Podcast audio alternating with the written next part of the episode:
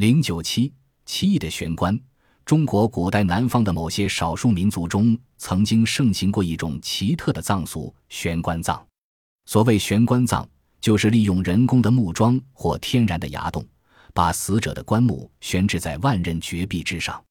关于悬棺的产生，有一个神奇的传说：很久很久以前，大宁河边有位少年被算定要当皇帝，但他必须从某月某日开始，一百天内不得打开大门。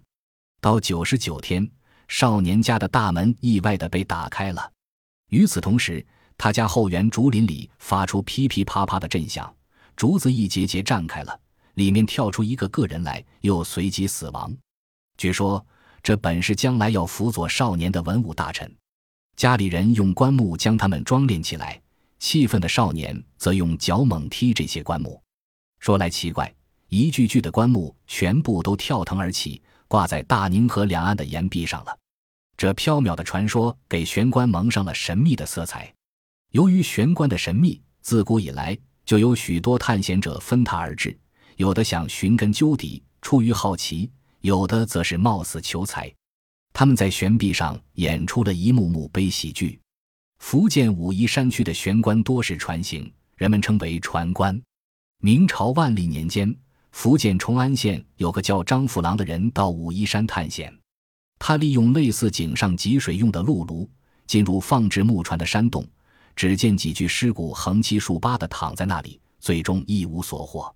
清末光绪年间，奉节有个大胆的人只身进入三峡口，攀上悬崖取下一个封箱，令他失望的是，里面并没有什么传世的珍宝。一九七一年。奉节县两个采药人登上江边悬崖，取下两具封箱，棺中保存有八十铜剑、铜斧以及汉朝使用的五铢钱等珍贵文物。一九七三年，有两个外来人采用荡秋千的办法，经过反复荡动，进入了武夷观音岩洞穴，推下一具棺木，企图盗走。因乡民及时向政府报告，才免于被盗。这些棺木经探十四测定。一般都在两千年以上，有的竟达四千年之久，是商周时期的产物。人们感兴趣的是，当时的生产水平非常低下，为什么要费尽千辛万苦把死者的棺木悬挂在这高不可攀的悬崖峭壁之上？又是怎样安放上去的呢？一种意见认为，这是某些民族的风俗习惯。据考证，古代大宁河地区的仆人、武夷山地区的越人、湘西五溪蛮人。以及云南辽人都有此种葬俗。唐代的《朝野千载》说，武西蛮的父母死之后，其子女便将尸体放在林外，三年后在临江的高崖上凿一个石龛，放置棺木。放的位置越高，越是尽了孝道。宋代朱府的《西蛮思孝》记述南方的某些少数民族人死后先埋在土中，隔一段时间再取出尸骨，放在大树或岩穴里。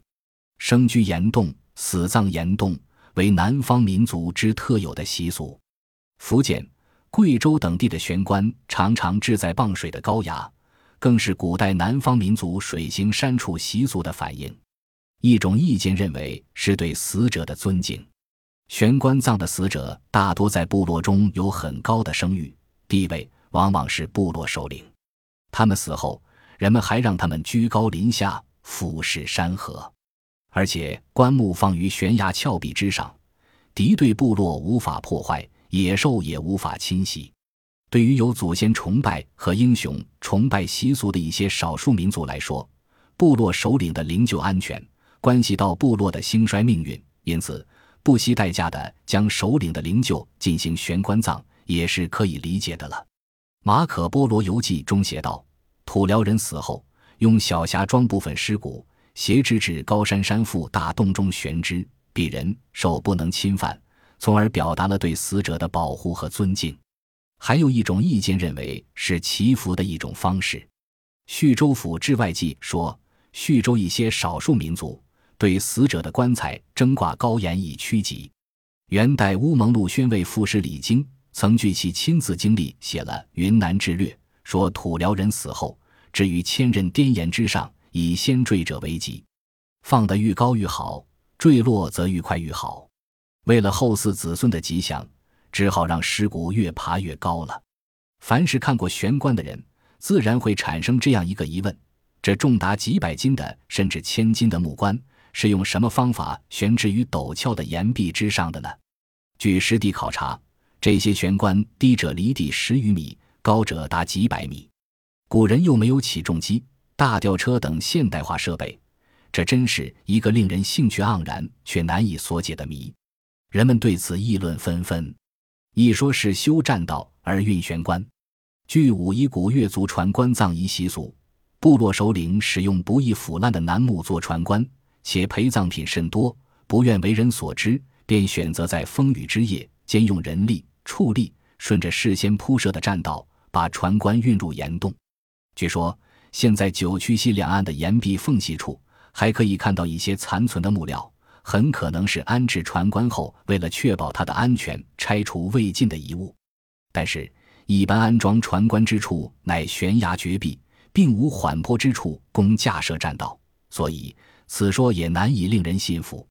一说未从上往下悬索下棺，早在唐代《朝野千载》中就有自山上悬索下救的说法。千百年前，古大宁河地带武夷山都还是原始森林。那悬崖绝壁上古藤丛生，为悬索下就提供了攀岩复壁的条件。只要从上坠下几个葬礼先行官，在洞口预先架设几根横木，人们在峰顶就地取材伐楠置棺，然后吊坠而下，先搁在洞口横木上，再由先行官推进洞里。此说虽较为可信，但也引起人们的质疑：某些峰顶无法攀登，也不一定有可供制作的楠木。一说为从下往上吊装，已取出的一个船棺，棺盖头部有一道明显的绳勒痕迹，宽约三厘米，似乎是吊装的佐证。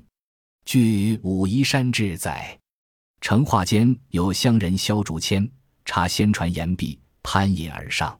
村民能圆脑者，常登之。棺不失钉，可开市。但此种推想，理由略显不足。因为武夷山珠峰的特点是上峰下连，峰腰洞穴多是朝内斜嵌，吊棺垂直上升不能解决进洞问题。还有的说是洪水齐天时的遗物，有的说利用堆土法，即利用地形堆起土台，棺木进位后再将土撤去，甚至有的说是架设木架和云梯。不过对这几种说法，相信的人甚少。